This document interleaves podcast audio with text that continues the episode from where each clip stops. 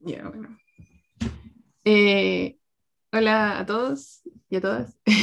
Eh, bienvenidos a un nuevo capítulo en Área 41, Ciencia con Playlist, un espacio donde vamos a poder ver la ciencia desde otro ojo y sentimientos de, eh, de buenos investigadores, conociendo sus experiencias y la influencia de la música en algún momento importante de sus vidas. Mi nombre es Camila Díaz, me acompaña Rodolfo Millán.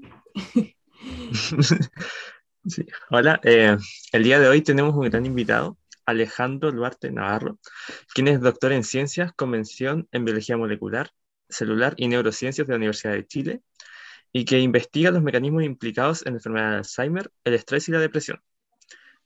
Eh, antes de adquirir todos estos conocimientos y de llegar a donde está ahora, eh, tuvo que recorrer, recorrer un largo camino. Entonces, de eso nos va a hablar un poquito hoy. Bienvenido, Alejandro.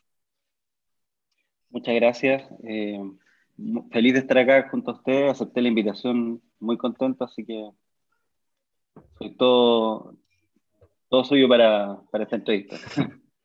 Gracias. Bueno, eh, cuéntenos un poco primero eh, de dónde es, dónde creció. se me acabó la batería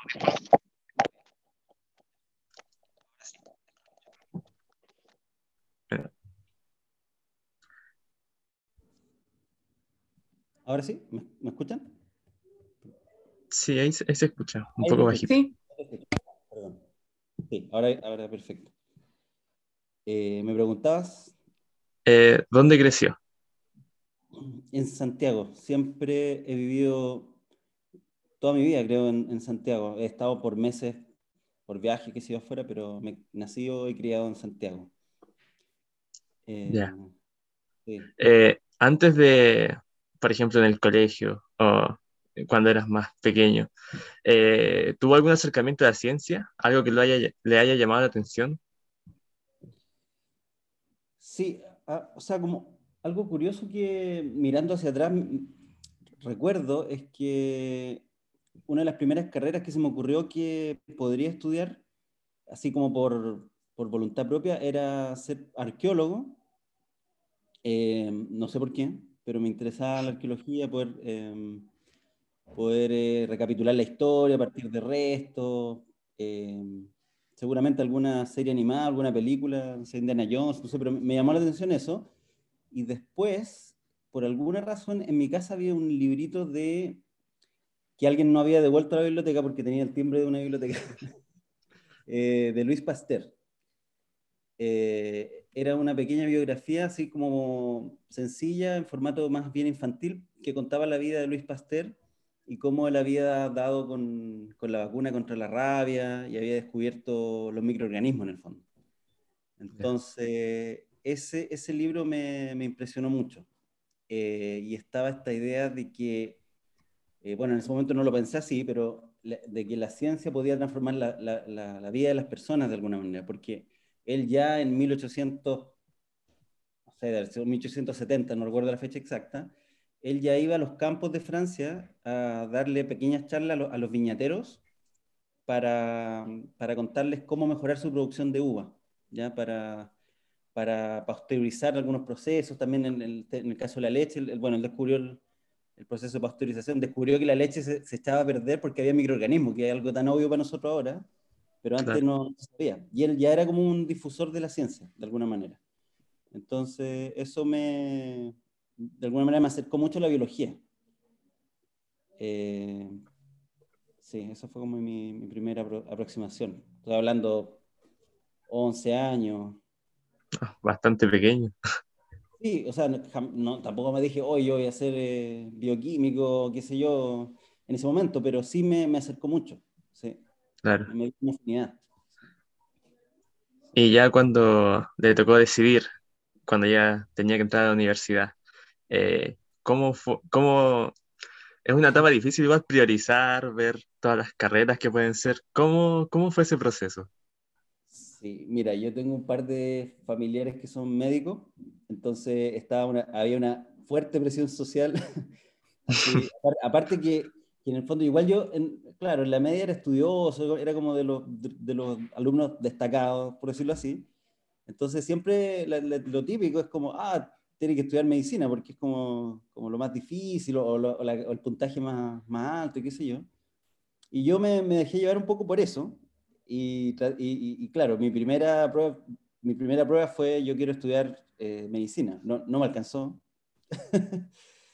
y, y fue bueno porque fui a hablar con estos stand, me fue bastante bien en la prueba, pero claro, medicina un puntaje muy alto, no recuerdo cuánto era en ese momento. Y fui con un amigo que, que actualmente es doctor en física e investiga, pero en otros temas, y me acompañó a pasearme por los stands, por esta, estos paneles con gente que te habla de las carreras. Y un tipo que no me, me, gustaría saber quién es y recordar su cara exactamente, pero yo recuerdo que usaba un jockey entonces era como una sombra que me hablaba. y el tipo me vendió la carrera de bioquímica en la Chile, así como me dijo, me acuerdo de una frase que me dijo que ustedes van a ser los arquitectos de la molécula. Así como que van a, va, a poder hacer así, lo que quieras con las moléculas. Y yo, dije, ah, ¿en serio? Sí, ¿no? Bueno, ya. bueno, obviamente tenía esta afinidad por la ciencia, por la investigación, y me gustó la carrera. Así que entré a estudiar bioquímica en principio porque no quedé en medicina pero después mirando hacia atrás me, me, parece que fue lo más indicado, porque los tiempos de la ciencia son, son tiempos un poco más largos, eh, no son procesos tan inmediatos como quizás en la carrera médica, que tienen que estar ahí con el paciente y tomar buenas decisiones al tiro. Eh, acá uno se puede equivocar un poquito más. Y, creo que iba más conmigo, o sea, realmente eh, no, siento que no me equivoqué, fue, fue una buena opción. Qué bueno. Y, ya dentro de la carrera, ¿fue como, como esperabas? Los primeros años, a medida que iba avanzando. No, no, o sea, porque uno cree que, claro, me yo, yo entraba con esta expectativa de, ser, de, que íbamos a ser los arquitectos de la molécula, así como que íbamos a hacer cosas interesantes al tiro. Y resulta que uno llega y, tienes tres años de, de matemáticas, son como cuatro matemáticas, dos físicas, cinco químicas, eh, entonces, claro, la célula, en, en, mi caso, yo la empecé a ver, así cuando me, que me hablaran de la célula, fue como en tercer año recién. recién. Entonces, al principio yo estaba bastante decepcionado, o sea, decía, ¿por qué estoy estudiando esto si no, no veo el, en, qué lo voy a aplicar? Digamos. Eh, igual uno valora el proceso de aprender cosas distintas, también tiene su, su enriquecimiento, pero me costó mucho eh, valorar la carrera porque, porque empecé a vivirla recién a la mitad. Ahora, tal vez, no sé si alguien de un curso más inferior o, del curso que están ustedes eh, les sirve este consejo, eh, traten de armar su propio camino lo antes posible. O sea, yo podría haber empezado a haber, haber visitado, haber, haber empezado a ir al laboratorio. La gente es muy amable, ustedes llaman a un laboratorio y los van a aceptar. Mucho antes, o sea, yo podría haber estado desde primer año en algún laboratorio explorando, pero de alguna manera uno se deja llevar y también los ramos son, son un poco pesados y, y finalmente lo hice cuando, cuando estaba estipulado en, la malla. Pero parece que ahora eso cambió, ¿eh? ahora entran como con más, o sea, como, como con un acercamiento más, más biológico. Ya, ya no es tan así. Sí. Eh, por último, sobre esta etapa, ¿alguna anécdota como que lo haya marcado? En, la etapa de... Universitaria. Universitaria. A ver, eh, bueno, hay, varias anécdotas, pero a ver, algo curioso, más académico, por decirlo así. Eh, eh, hubo un práctico, lo que había que medir era descarga de noradrenalina en, en ovarios de rata estresada era un estrés por frío, un protocolo, no recuerdo exactamente, pero era un estrés que se le daba a la rata y, después tú medías cómo eso afectaba la, la cantidad de noradrenalina que, que, se descargaba sobre los ovarios. Eh, y recuerdo que mm, ya me inscribí en ese, en ese práctico, qué sé yo, no, pensé que no, no, pasaba nada, en el fondo fui y resulta que la, la, rata la teníamos que sacrificar junto al profesor y qué sé yo. Bueno, obviamente todo lo hacía él, y lo hacía de manera súper rápida, la rata no sufría nada, pero, pero recuerdo el, el, impacto que me provocó el olor de la sangre, el sacrificio, así como que, y salí, pero convencido, convencido de que esto no era para mí, que yo no podía trabajar en laboratorio, por lo menos con esto, y que jamás, nunca más iba a trabajar con animales. Eh, salí como muy, muy, muy choqueado. Y bueno, fue paradójico porque al final eh, he sacrificado, no sé, muchas ratas. al final obligado a, superar esa, esa, tranca, digamos. Ya. Ahora vamos a pasar a la siguiente sección, que vamos a escuchar la canción, que también tiene mucho que ver con eso, una canción que escogió. Ah, sí, Cami nos va a presentar la siguiente sección. Eh, ya, Alejandro nos mandó dos canciones para las cuales nosotros escogimos eh, una de Manuel García, La Gran Capital, y lo vamos a reproducir ahora mismo. Y después vamos a comentarla junto a él.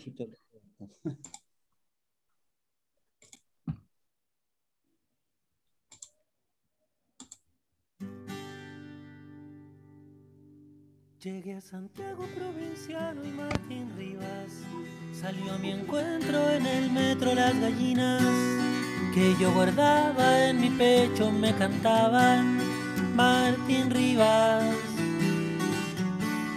Me cantaban las gallinas en el metro que allá en mi población la noche es un poema que mi patio, mis amigos, las estrellas están en mí. Mi sombra apunta hacia el mopocho y mis zapatos dan con la prisa en la micro en el peldaño y en las esquinas con los ojos voy tomando fotografías. Fotografío mi zapato en el peldaño, en el mapocho mi sombra se ha dado un baño y en las esquinas con los ojos voy tomando fotografías.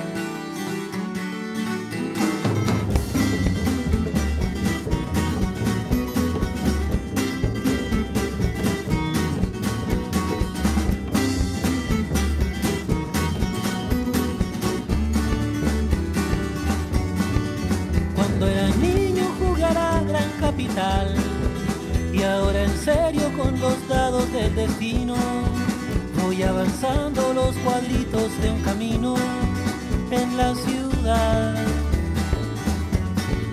Me cantaban las gallinas en la esquina, que allá en mi población la noche es un poema, que mi patio, mis amigos, las estrellas están en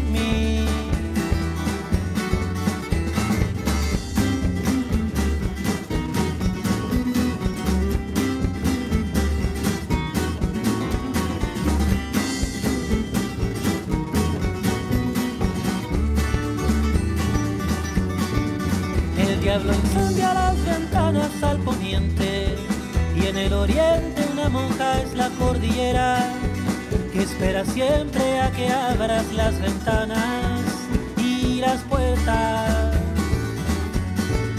El diablo incendia las ventanas al poniente, cantan gallinas, cantan monjas al oriente, que un provinciano se ha marchado provinciano se ha marchado, que provinciano se ha marchado.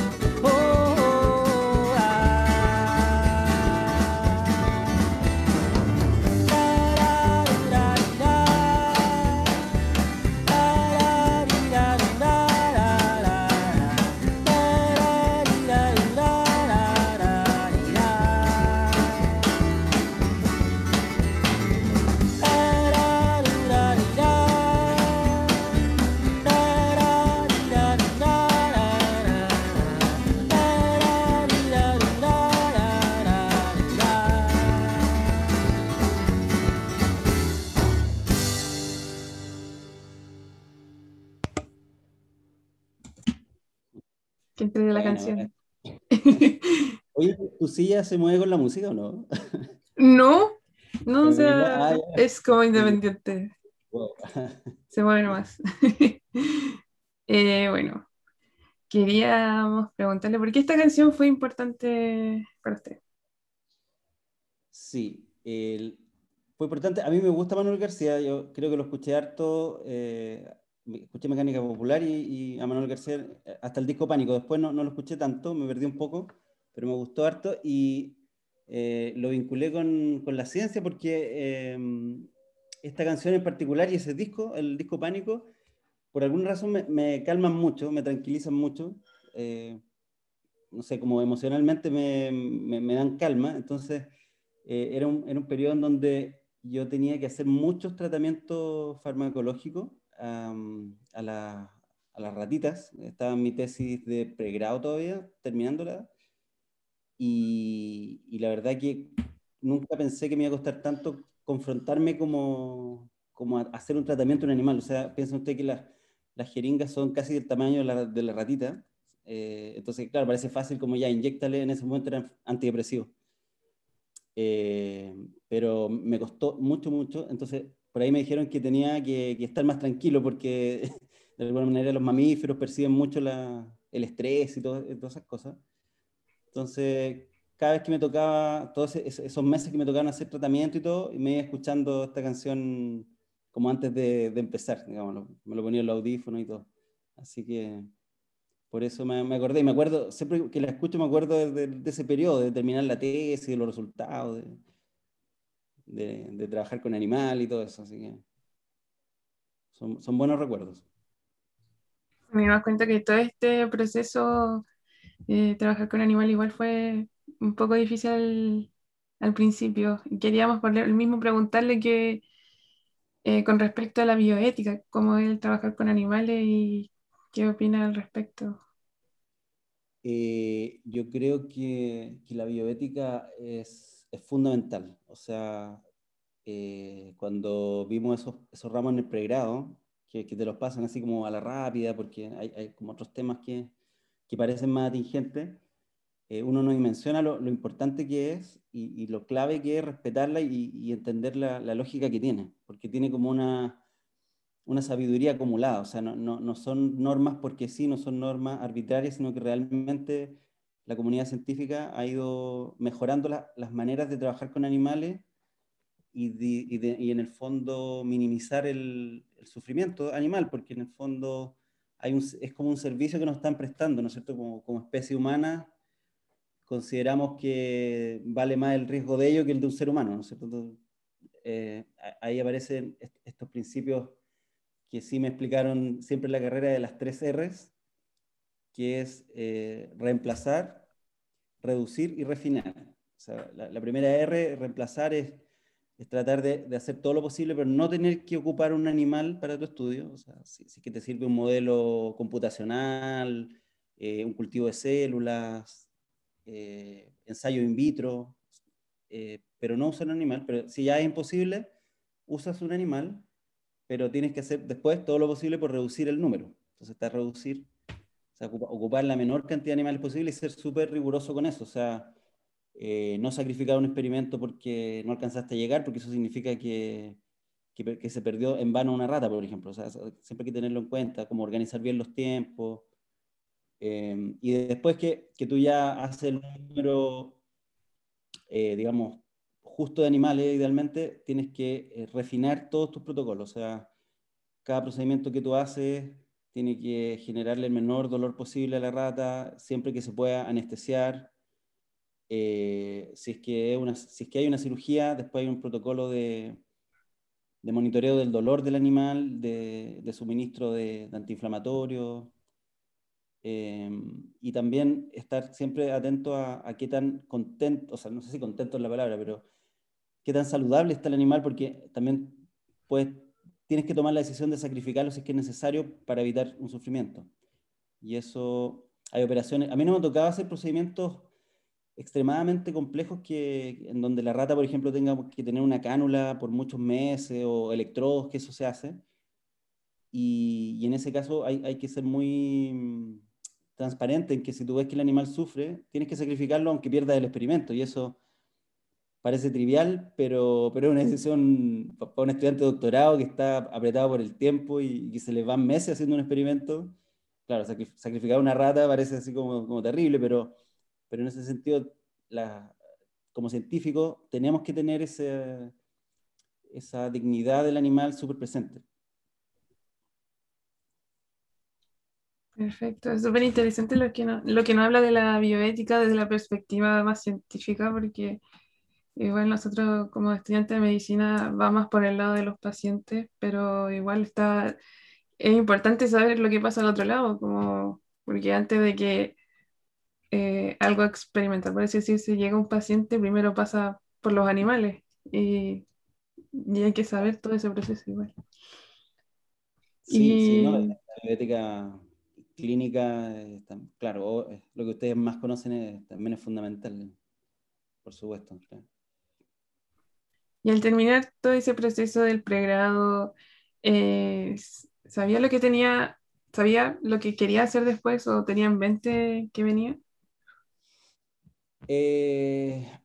sí, o sea, mira, creo que eso ha ido cambiando con el tiempo, pero las primeras a las generaciones de, personas de mi edad, digamos, de 35, 38 años, eh, estudiaron bioquímica y, y, siempre hablaban lo mismo, que, que la carrera estaba fuertemente sesgada a la investigación, como, como que en el fondo nunca nos proyectaron como algo muy distinto a estar en un laboratorio escribiendo papers, escribiendo proyectos, em, lo cual fue fue bueno en cierto sentido porque nos dio una, una, formación muy de ciencia básica, entendemos mucho de, procesos químicos, bioquímicos, un poco de física, tenemos una, formación muy buena en eso y, y, y, una, una, perspectiva muy eh, buena para leer críticamente la literatura científica, pero por otro lado eh, no teníamos mucho más horizonte, eh, por lo menos así de manera basal, no, no, no nos imaginábamos muchos más, muchos otros lugares. Y, y, realmente sí como trabajadores de la ciencia tenemos muchos lugares que, en donde aportar en la sociedad, desde la academia, la difusión científica, la industria, cada vez más. Ojalá que, que Chile ahora cambie su estructura económica, por fin, ahora que tenemos ministerio, y realmente empecemos a, ver que los países se hacen más ricos con más ciencia, ¿no? usando a los científicos, usando el conocimiento acumulado. Pero en ese momento yo no, no, no me veía en algo muy distinto que, que investigando ciencia básica en un laboratorio. Em, mm.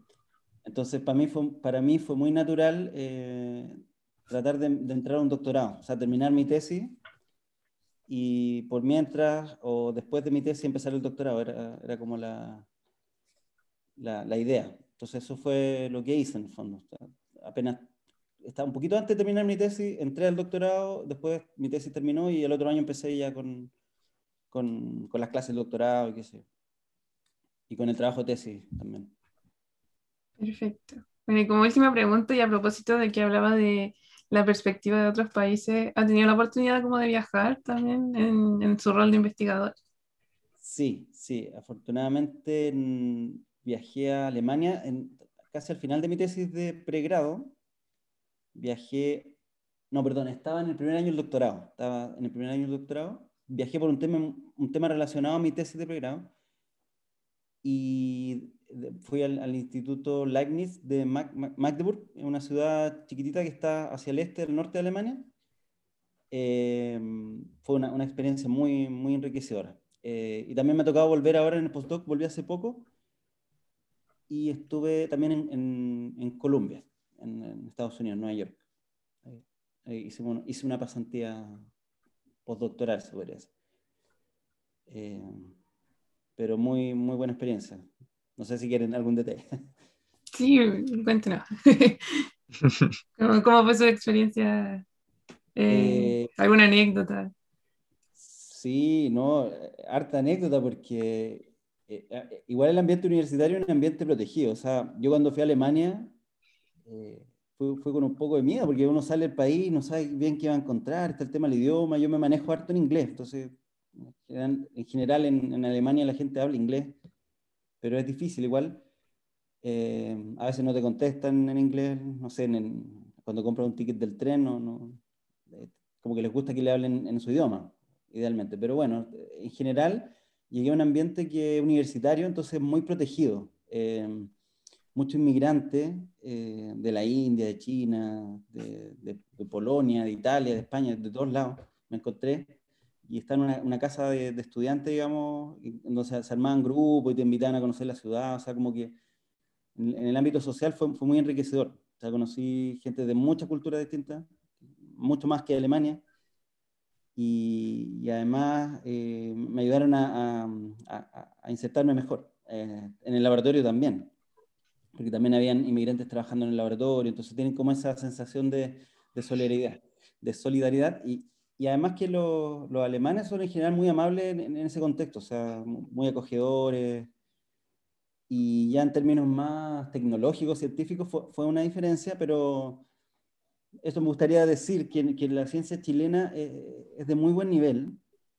Eh, hay gente o sea, los, los, los, académicos y los investigadores no, intelectualmente no son muy distintos a los de cualquier parte del mundo, incluso los mejores lugares, sí hay una estructura de, producción de resultados que, es mucho más favorable en, en, un, en un, país rico. Eh, por ejemplo, si yo, el mismo experimento que hace un estudiante chileno acá en una universidad promedio en Chile, el mismo esfuerzo y el mismo experimento el resultado se multiplica por cuatro estando afuera, porque, en, un país rico, porque está todo, hay toda una cadena de, conexiones, de relaciones, de colaboración que hace que, los trabajos se publiquen más rápido, que tengan más resultados. Por poner un ejemplo, eh, los cultivos celulares lo hace un especialista y tú te anotas y pides tus celulitas para tal hora, no sé qué. En general en Chile el estudiante hace un poco de todo. Eh, lo cual es súper bueno, pero obviamente que te va, te va quitando tiempo para hacer análisis, para, hacer más cosas al mismo tiempo. Que allá, allá entonces se da como más el delegar, como tarea. Sí, sí hay como más... El trabajo en equipo. sí, las labores más bien técnicas están muy repartidas en general y, tú hablas con especialistas, entonces no sé, por ejemplo, acá si yo trabajo en, en, cáncer y me gustaría ver una relación interesante con neurociencia, probablemente el mismo estudiante va a tener que aprender neurociencia y, y, relacionar las cosas. En cambio, ya esos, esos, vasos comunicantes están más fluidos. Entonces, tú vas al departamento de neurociencia y te dicen, sí, ok, trabajemos y qué sé yo. Y, es más, eso es lo que yo vi, por lo menos. Eh, sobre todo en Colombia. O sea, en Colombia, allá en Norteamérica, es como que la producción se disparó. O sea, realmente Estados Unidos dejó atrás a Europa en, en, en sentido de producción científica por, la, por el dinero que han invertido también. Ya desde los años 50, Estados Unidos eh, creo que, que, hizo un cambio de mirada de este tipo, que en el fondo fue decir, ya no estamos gastando plata en la guerra, en la Segunda Guerra Mundial, eh, ni en otros conflictos que estaban, entonces gastemos plata para combatir las enfermedades. O sea, mm. toda esa plata, entre comillas, que gastan en guerra, igual es mentira, gastan mucho en armamento, pero cuando igual empezaron a gastar un montón de plata en, en, curar el cáncer, en curar patología, y ahí surgió el, el NIH. Que, entonces, realmente no, no nos podemos comparar cuando uno ve toda esa historia y todo ese, ese gasto, y además que se traen las mejores cabezas del mundo también, porque les dan buenas condiciones, qué sé yo. Pero sí, sí tenemos la capacidad como estudiante y como, como científicos de, ir de igual a igual, ¿no es cierto?, a, ese mundo, pero, pero, obviamente que en Chile tenemos que hacer unos cambios estructurales al financiamiento a ciencia y todo eso. Me fui por varios temas, pero... Interesante, igual lo que nos dice. Ojalá, bueno, como dice el dicho, hay talento, solo falta apoyarlo. Así que... y ahora en regiones, o sea, afortunadamente ahora Chile está, está, está en una etapa de cambio súper interesante en donde yo creo que una de las consecuencias más importantes que va a tener todo este cambio es que vamos a descentralizarnos de manera importante, ¿no es cierto? Porque obviamente en regiones está todo un potencial que no ha sido aprovechado suficientemente, simplemente por, por cómo está armado el, país ahora. Entonces, eh, yo creo que se, se viene un buen cambio ahí. Sí, esperemos que sea así. Bueno, pasamos a la siguiente sección eh, que va a estar Rodo ahí moderando, que se llama Tus eh, descubrimientos. Sí, ahora eh, nos interesa mu- muchísimo saber eh, sobre qué está haciendo ahora, en qué está trabajando en este momento. Eh, mira, sí, en este momento estoy trabajando en varias cosas. Eh, no sé por, por dónde partir para ser más ordenado. Bueno, yo creo que voy a partir un poquito del, desde el postdoc, no como, como casi lo, lo inmediatamente anterior. Eh, en, en mi postdoctorado estudié eh, cómo la producción local de proteínas, en particular en el axón, puede tener consecuencias funcionales eh, importantes.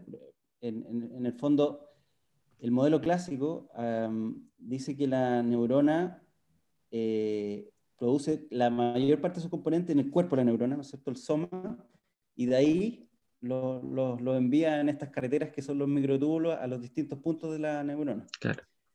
Eh, pero cuando, cuando uno piensa, cuando uno ve los datos y ve las estructuras de las neuronas, esto, este modelo clásico eh, presenta varios, varios problemas o surgen dudas, porque eh, una, una, neurona en la corteza, por ejemplo, de, de, un, de una rata, incluso de una, una corteza humana e incluso de una rata, el axón, que es esta colita más larga, ¿no es cierto?, puede llegar a, a, medir varios metros de largo. Lo que pasa es que está muy enrollado y está ramificado.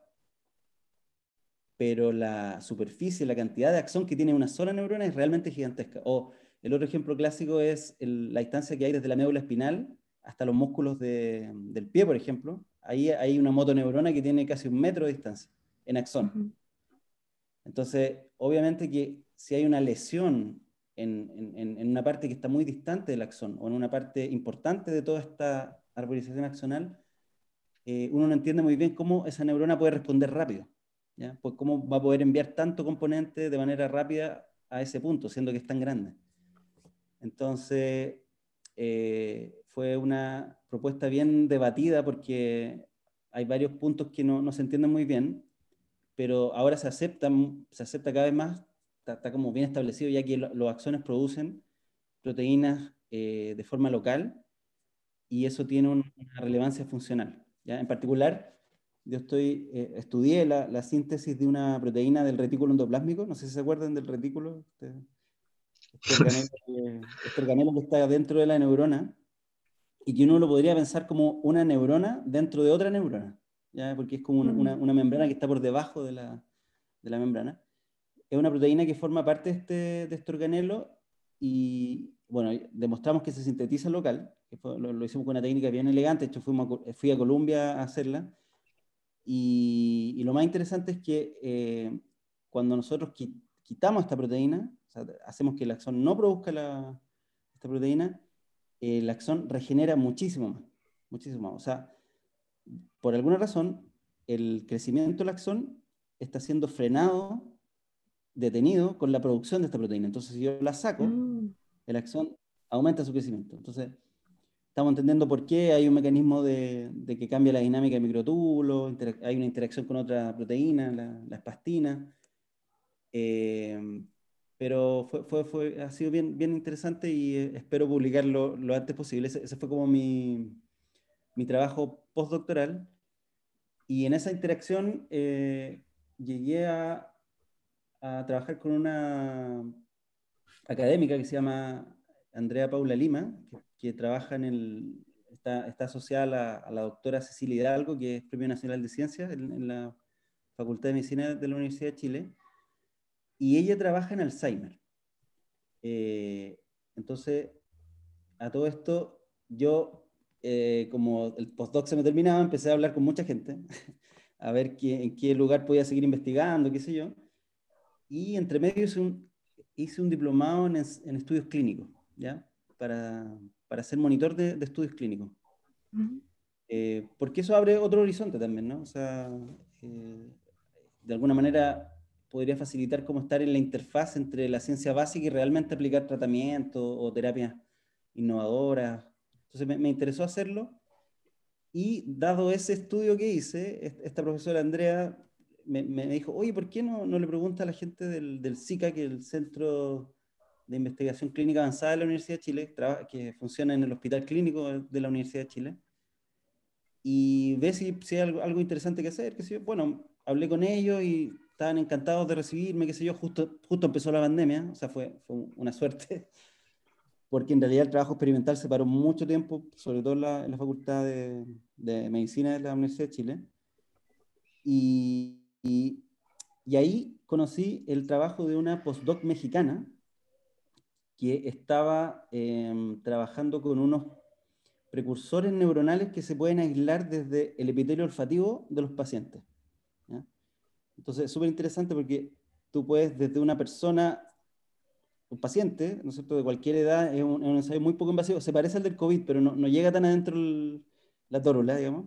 Eh, tú barres el epitelio olfativo y puedes cultivar las células. De hecho, yo cultivé mis propias células, las miré al microscopio, es muy interesante. y, la gracia de este modelo es que son eh, precursores neuronales, o sea, son estos precursores que están regenerando constantemente las neuronas del epitelio olfativo. Entonces, tú puedes tener una línea eh, celular neuronal del paciente en, en, en el pocillo laboratorio. Eh, entonces empezamos a aislar, fue súper interesante porque eh, yo acompañaba a la, a la, doctora, a la neuróloga doctora Perens, que dirige este centro, y veía cómo ella atendía al paciente, primero le hacía los test conductuales, y después yo iba y le, le sacábamos la, las celulitas, las cultivamos. Entonces, el, en, el, en, el, último tiempo he estado eh, generando un banco de células de pacientes con Alzheimer, pacientes adulto mayor, pacientes normales, adulto mayor, eh, demencia cognitiva, demencia cognitiva leve.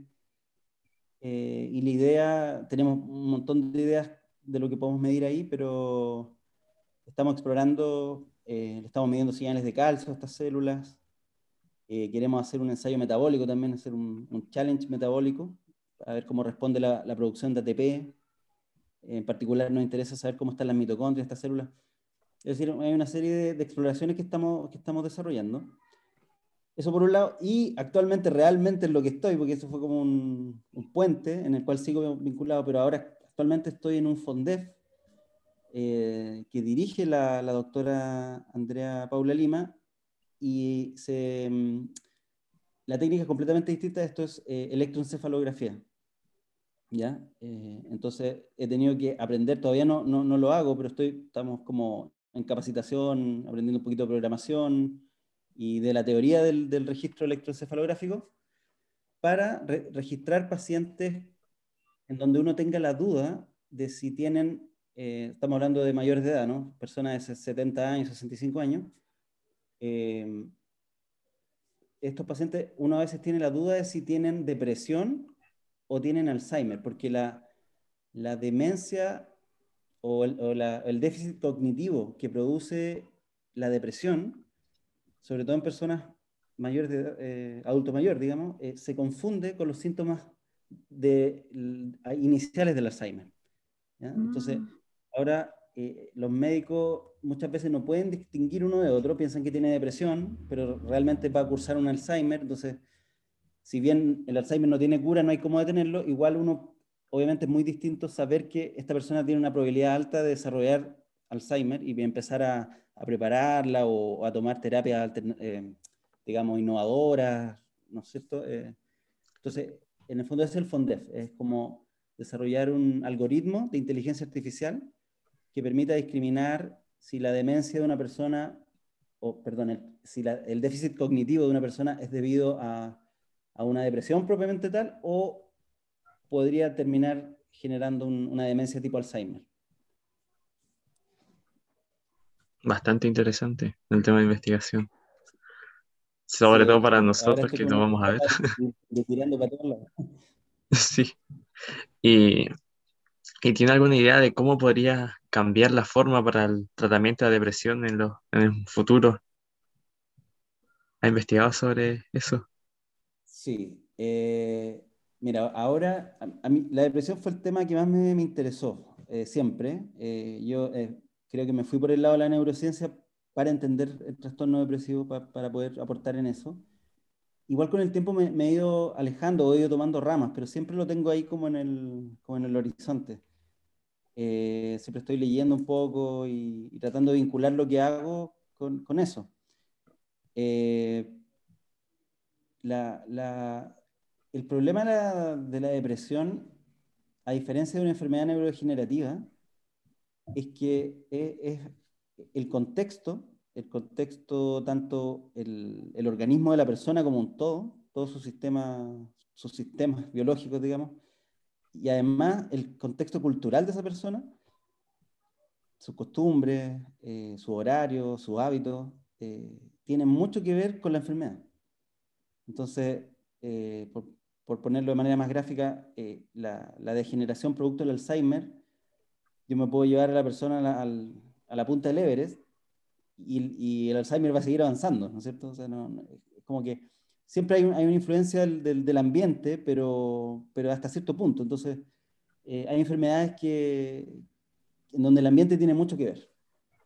Y yo creo que la depresión es, una enfermedad compleja porque, porque se cruzan estos dos aspectos. Se cruza la biología celular de la persona, los, sus genes, cómo funcionan sus neuronas, su estructura celular básica, pero además está cómo está la salud, la salud de su organismo, cómo está su intestino. cada vez la evidencia apunta, por ejemplo, a una comunicación fuerte entre cerebro e intestino, em, cómo está su sistema circulatorio, cómo está su sistema muscular. Y después tenemos, ¿no es cierto?, en qué contexto vive. Entonces, una persona que, está deprimida con un estilo de vida, teniendo la misma biología, yo la tomo, la pongo en otro contexto y resulta que la depresión se va. Eh, entonces, por eso es compleja la depresión compleja de, abordar, de manejar. Em, y yo creo que la, la, mirada que, que, que, se va ganando con el tiempo es, tener una mirada cada vez más integral. O sea, entenderla como... nosotros también como neurobiólogos tenemos que entender este cruce entre biología y cultura de alguna manera. ¿Ya? Y, y, y lo que podemos atacar nosotros son mecanismos celulares, ¿no es cierto?, que promuevan una adaptación pero obviamente que no, no vamos a generar un, tratamiento, un fármaco que, que, haga feliz a las personas, porque eso no depende de nosotros. eh, eso, eso, como principio. Entonces creo que ahí hay mucho cruce, mucha confusión, eh, y eso se, se, traduce un poco en, los papers también, mucho modelo animal de depresión que finalmente tiene poco que ver con la realidad de las personas. Uno trata de, imitar síntomas biológicos de la depresión en animales, pero la depresión tiene múltiples causas. Entonces, eh, creo que, que, que ese, por ahí va el desafío. Y ahora, en, términos de la biología, eh, hay, varias fronteras que, se están abriendo ahora, actualmente, que, por ejemplo, cuando yo empecé, cuando yo empecé a estudiar no estaban para nada. Yo diría que la primera es eh, el sistema inmune, la, la inflamación. ¿ya?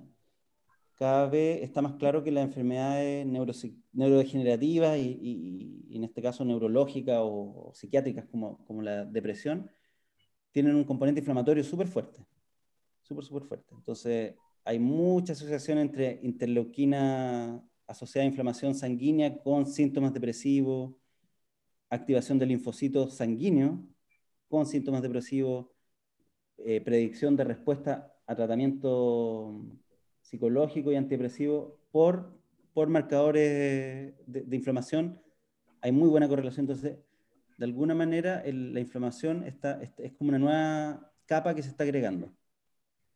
Em, y, y, eso también se vincula mucho con el estrés oxidativo. La inflamación y el estrés oxidativo van bien de la mano. entonces está el tema de los antioxidantes. Eh, ahí se abre una, una, capa bien interesante que antes no estaba. Y otra eh, es lo que les mencionaba de la, conexión intestino-cerebro, eh, en particular la microbiota. No sé si se han escuchado hablar de la microbiota, toda esta... Sea, hay, datos impresionantes. O sea, uno en el intestino tiene más números de bacterias que todas las células de nuestro cuerpo. O sea, si, uno fuera, si, nos consideráramos por número de células, en realidad somos más bacterias que, que personas en términos de número, ¿no es cierto? Entonces, en la microbiota intestinal hay una cantidad gigantesca de bacterias y, hay experimentos muy interesantes donde muestran que tú le, tomas la, la, microbiota a una rata deprimida, por algún modelo de estrés, qué sé yo, y se la pone a una rata normal y la rata normal empieza a manifestar síntomas tipo depresivo. Eh, no solamente con depresión pasa eso, sino que con, con otras patologías, incluso eh, ciertos datos con esclerosis lateral hemiotrófica, que es una enfermedad neurodegenerativa ya de lleno. Entonces, hay, hay todo un mundo que, que, se está abriendo ahí, porque en realidad eh, estamos viendo que las bacterias, que es algo que, impensado, ¿cierto? tienen mucho que decir sobre nuestra salud en general. Y yo creo que por ahí también va, va otra, otro flanco importante del, del tratamiento de la depresión. Y finalmente, otro que me gustaría destacar es como esta, que, que, también es completamente nuevo y yo no lo estudié en su momento, o sea, en el pregrado, por decirlo así, es eh, esta comunicación entre, entre lo sistémico y el cerebro. O sea, el cerebro está conversando constantemente por distintas señales eh, con los órganos periféricos y al revés también. Eh, porque mucho tiempo se pensó que esta barrera hematoencefálica que no deja pasar cosas de la sangre al cerebro era demasiado estricta y en realidad nos parece que no es tan estricta. Entonces, eso abre la puerta a entender tal vez por qué la depresión se asocia con, con cáncer, por ejemplo, o con, o con cierto, cierto, tipo de diabetes. Uno pensaría que la, la, persona se deprime porque está enferma, pero parece ser que, que también puede una, haber una conversación para los dos lados. O sea, como que el cerebro también podría condicionar el estado de salud de otro órgano. Entonces, creo que esas son fronteras que, que se han ido derribando y, que es interesante explorar, sobre todo para la depresión. Sí, demasiado interesante. De hecho, yo no lo hubiese imaginado la cantidad de, de, factores que podrían influir y, y, la importancia del desarrollo como de una terapia, por decirlo integral, de un paciente con depresión, con todos los factores que, que influyen. Y una última preguntita con respecto a, a, tus investigaciones, que más como a futuro. Eh, sí. ¿Sobre qué te gustaría in investigar más adelante? Eh, a mí hay, hay, hay, dos líneas que, que, me interesan mucho.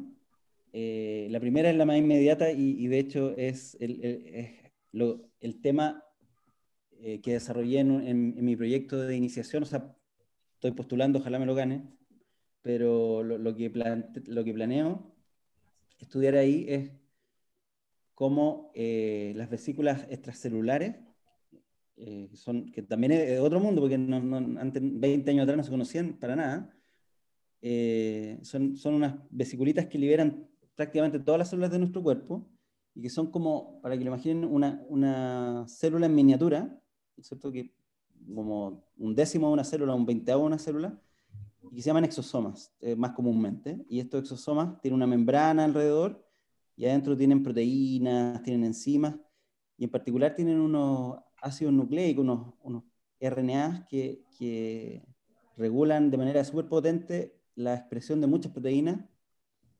Eh, entonces, de hecho, hay muchos biomarcadores de enfermedades, de cáncer, de depresión, de Alzheimer, que, en donde te miden los niveles de estos microRNA, por ejemplo, en la sangre, en líquido cefalorraquídeo.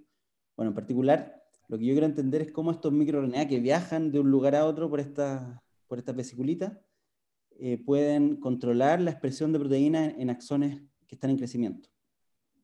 ¿Ya? Eh, en particular, me, me, interesa entender cómo los astrocitos, que eso también es, todo, es todo un tema de los astrocitos, porque siempre uno, que piensa, cuando uno piensa en el sistema nervioso central, piensa en las neuronas, que son como las estrellas, pero resulta que por lo menos la mitad de nuestro cerebro son astrocitos, ya que son las que le, le, le dan el, el, aporte nutricional fundamentalmente y, y, cumplen una serie de funciones. De hecho, también forman la barrera hematoencefálica. Y entonces me gustaría entender cómo estos astrocitos que están siempre ahí, que son tan abundantes, están controlando cómo es el desarrollo de los axones que, se, que, que están pasando por ahí, sobre todo en el desarrollo. Eh, eso, ese es como mi tema más, más, inmediato. Y también durante el postdoctorado eh, interactué en el BNI, hice el, mi postdoc en el, el, Biomedical Neuroscience Institute de la, de la Universidad de Chile. Eh, ahora se está terminando lamentablemente por, por, financiamiento, ojalá que lo renueven, pero ese fue un lugar súper importante porque eh, hay mucha interacción con investigadores, hay mucha conexión con otro tipo de investigadores. Hay, hay conversaciones, hay, hay, trabajo conjunto.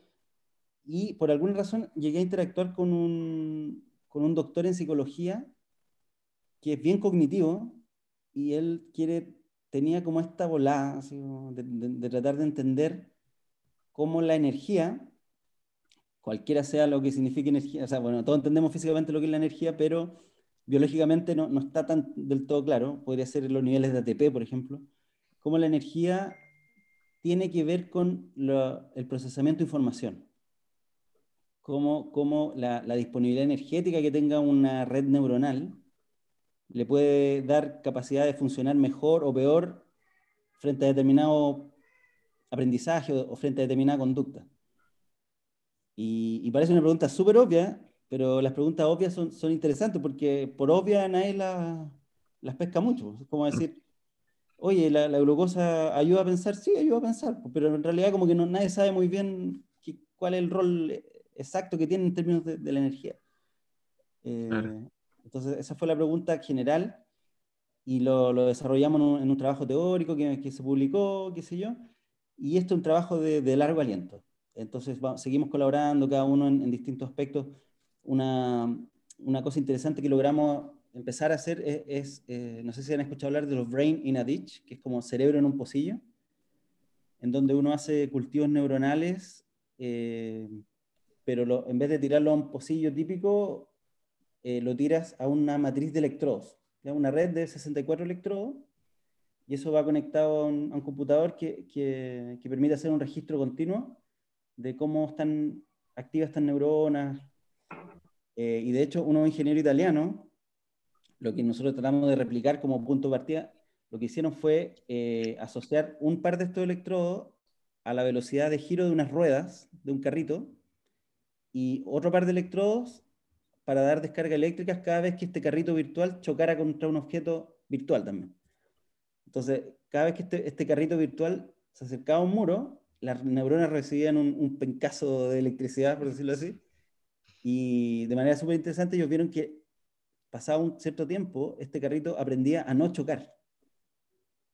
Este, este carrito que era, que era manejado por esta red de neuronas. Entonces le pusieron a ellos el, el brain in the como que el cerebro estuviera en un pocillo. Eh, entonces nosotros cultivamos las neuronas en estos pocillos, son, son unos pocillos bien caros, eh, instalamos el sistema y todo, pero por, por temas de tiempo de cada uno, eh, no, no, no, hemos podido seguir avanzando, pero estamos en colaboración, estamos en eso, entonces como que a largo plazo también me gustaría desarrollar esa, esa área que, que yo lo encuentro realmente novedosa, o sea, como conectar la biología con, con procesos fundamentales de aprendizaje y aprender también una tarea personal, aprender un poquito más de programación, quizás modelar algunas cosas, es como una tarea ya que me gustaría llegar a, explorar eso también. Bastante interesante, la verdad, lo que nos ha contado. Estoy flipando. Sí, completamente impresionado. No, no me lo había imaginado, la verdad. Oh, Bastante novedoso. Bueno, que te novedoso. Bueno, ahora la Cami va a leernos las preguntas del público. Sí. Em, nos preguntan, hola Alejandro, ¿qué técnicas usaste en Colombia?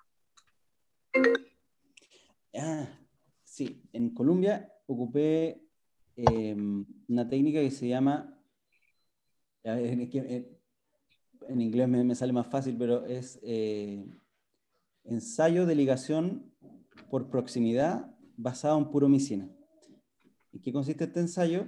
Eh, la puromicina es un antibiótico que tiene la propiedad de eh, incorporarse en, en, todas las proteínas que una célula esté produciendo, se incorpora en esa cadena de aminoácidos y cuando se incorpora eh, se bloquea la, la traducción y se, y se, desprende del ribosoma.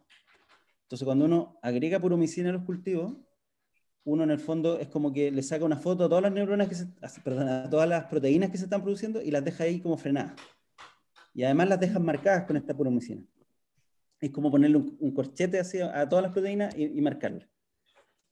Eh, entonces, eh, ocupando unas cámaras de microfluido en donde uno puede poner este compuesto solamente en los axones y, y puede estar mil por ciento seguro de que no estás poniéndolo en los, en los somas ni en las dendritas, sino que solo en los axones, nosotros le damos este pulso de, de puromicina a la célula y después tú, con un anticuerpo contra, contra tu proteína de interés, que en mi caso era esta proteína de retículo, qué sé yo, tú puedes em, detectar esta, este, esta proteína de interés, puedes detectar también el corchete que le pusiste, que es la, la puromicina, y si están suficientemente cerca, por eso es ensayo por proximidad, van a producir una señal luminosa.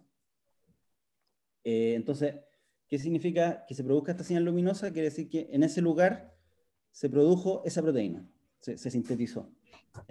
Y, es, en, muy local. O sea, no, todo lo que brille es que se produjo en ese radio, no, no, viene de otro lado. Hay varias maneras que se demostró eso. Eh, entonces, una técnica súper nueva, y fue un laboratorio que, que, es pionero en, esa área. Eh, ellos estudian síntesis local de proteína en, el contexto de Alzheimer. tratan de, de, ver que estos procesos locales tienen, tienen relevancia para el Alzheimer.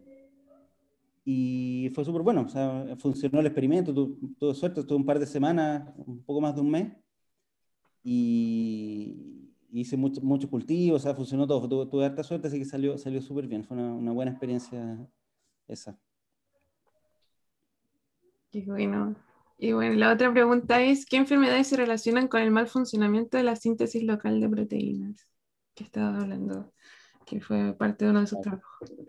Eh, claro, eh, mira, algo que, que está muy estudiado es su posible conexión con el Alzheimer y con neurodegeneración, porque resulta que muchas señales que le dicen, a ver, las neuronas en general en estas enfermedades que, que progresan lento y, o sea, que son progresivas, en general son lentas, las neuronas no mueren como, como por un estallido o, o un choque osmótico, no, mueren de a poco y de hecho deciden morirse. Eh, hacen apoptosis, que se llama, ¿no es cierto? Una muerte programada. Eh, entonces, hay muchas señales de muerte que vienen por el axón. O sea, la, neurona eh, decide morirse porque el axón recibe alguna señal de muerte y esa señal viaja de manera retrógrada, llega al cuerpo de la neurona y la neurona muere. entonces, hay varios trabajos que muestran que esta señal de muerte depende de que en el axón se produzca un factor transcripcional, se sintetice local, un factor transcripcional es una proteína, entonces se va a producir en el axón y va a viajar y va a matar a la neurona. Entonces, si uno puede inhibir esa síntesis, efectivamente las neuronas viven más. Es una manera de, de bypassear un poquito la muerte de, esas neuronas. Entonces, eso se ha estudiado harto en el contexto de, de Alzheimer, con, se han estimulado animales y, cultivos con, con beta-amiloide, que es este agregado que, que, aumenta en el Alzheimer. Pero también esto, yo creo que tiene, tiene alguna salida para esclerosis lateral hemiotrófica, o sea, igual es un campo relativamente nuevo, o sea, ahí, ahí, ahí falta el, el aporte. Y algo que me gustaría agregar también, que mucho de lo, por mi experiencia también en el laboratorio, o sea, muchas de las cosas que pasan eh, en el cuerpo de la neurona no pasan en el axón. Entonces, señales que, que son de crecimiento en el, en el, axón son de no crecimiento en el cuerpo de la neurona. Hay, como una, una señalización opuesta. Entonces, nuestros medicamentos, nuestras terapias, no están contemplando actualmente la producción local de proteínas, sino que te tiran un medicamento que va a afectar a todas las neuronas en el fondo, ¿no es cierto? Va, a ir a, a bañar a todo el cuerpo.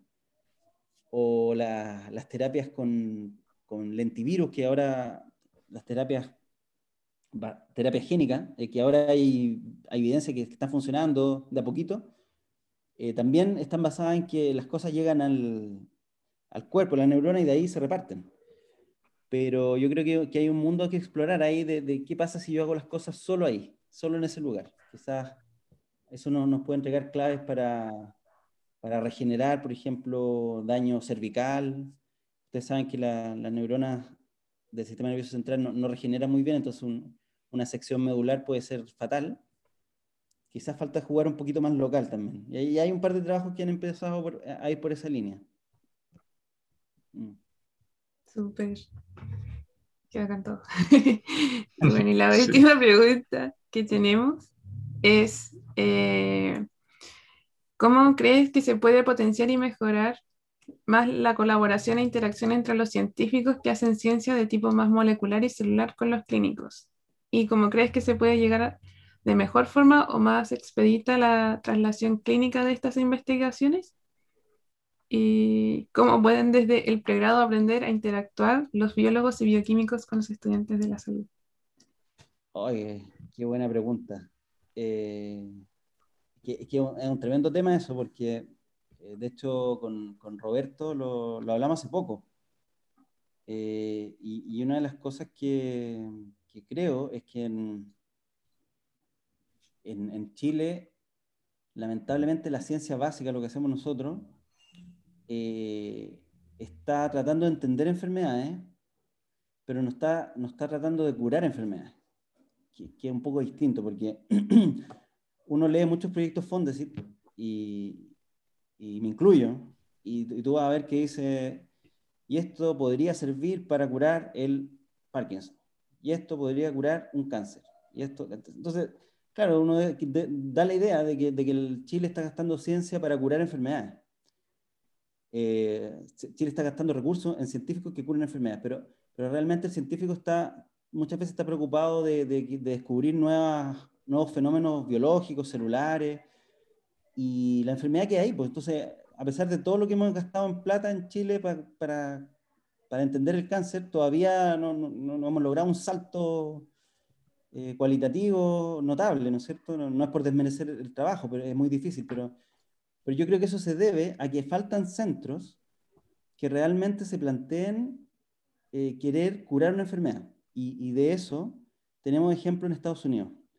Por ejemplo, un ejemplo muy interesante es eh, en la Universidad de Duke hay un, tipo que, que, trabaja en biología celular súper básica, pero él quiere curar el ELA. Entonces, ¿qué es lo que hizo? Fue buscar eh, casos en todo el mundo en donde de alguna manera esta enfermedad haya revertido. Es súper raro que revierta, es, polémico, pero hay, hay muy buena evidencia que que hay personas que aparentemente tienen esta enfermedad, que es muy progresiva y no tiene solución, y por alguna razón, algún tratamiento, alguna cosa, revierte. Entonces, él no solamente eh, se queda en eso, sino que va a buscar a esas personas y las estudia. ¿ya? Y, además tiene un, todo un ala de pacientes que están recibiendo antioxidantes, eh, moléculas para la salud de la mitocondria. Entonces, pero él está en el laboratorio, está haciendo ciencia básica, está explorando, pero está trabajando con los pacientes mismos y, sabe además qué aplicabilidad tiene lo que él propone en, la vida diaria de los pacientes en términos económicos, em, sociales. Entonces, y además es, una terapia integral, no solamente por un lado. Entonces, siento que, que falta una verdadera conexión de los científicos básicos con, con lo clínico para realmente hacer medicina translacional que, que tenga impacto. Eh, es decir, quizás necesitamos también partir un poco de atrás para, para adelante, o sea, ver, por ejemplo, con Roberto como, conversamos, que, por ejemplo, en la región que están ustedes, ¿cuál es la enfermedad del desarrollo más prevalente?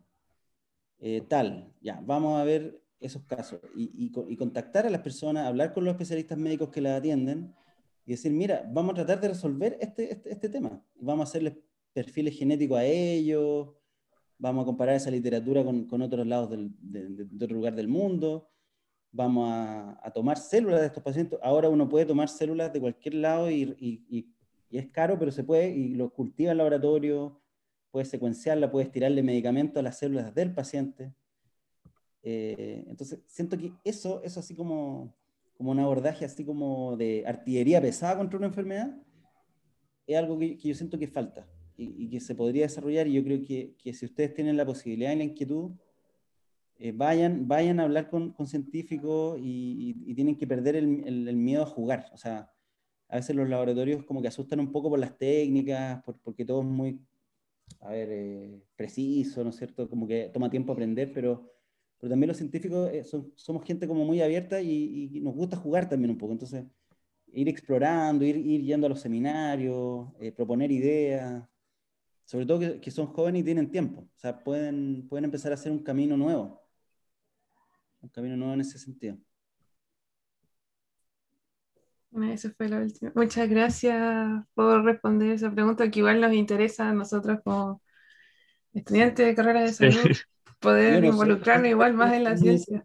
Pero, pero es mi visión, o sea, es lo que siento en mi historia. Bueno, eso ha sido el capítulo de hoy. Espero. Muchísimas gracias. Muchísimas gracias por su disposición. Eh, yo creo que ambos disfrutamos, Rod y yo, eh, disfrutamos bastante Sí, la bastante. conversación. Estuvo muy interesante Yo todo. también, muchas gracias, mucho, un gusto, de verdad.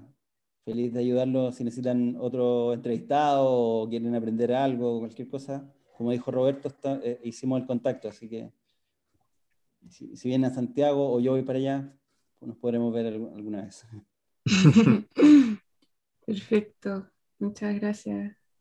Y lo dejamos invitados también para el próximo capítulo, que aún no tenemos eh, la confirmación del invitado, pero eh, para que estén atentos.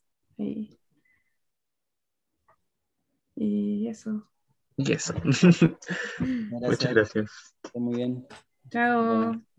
Chao,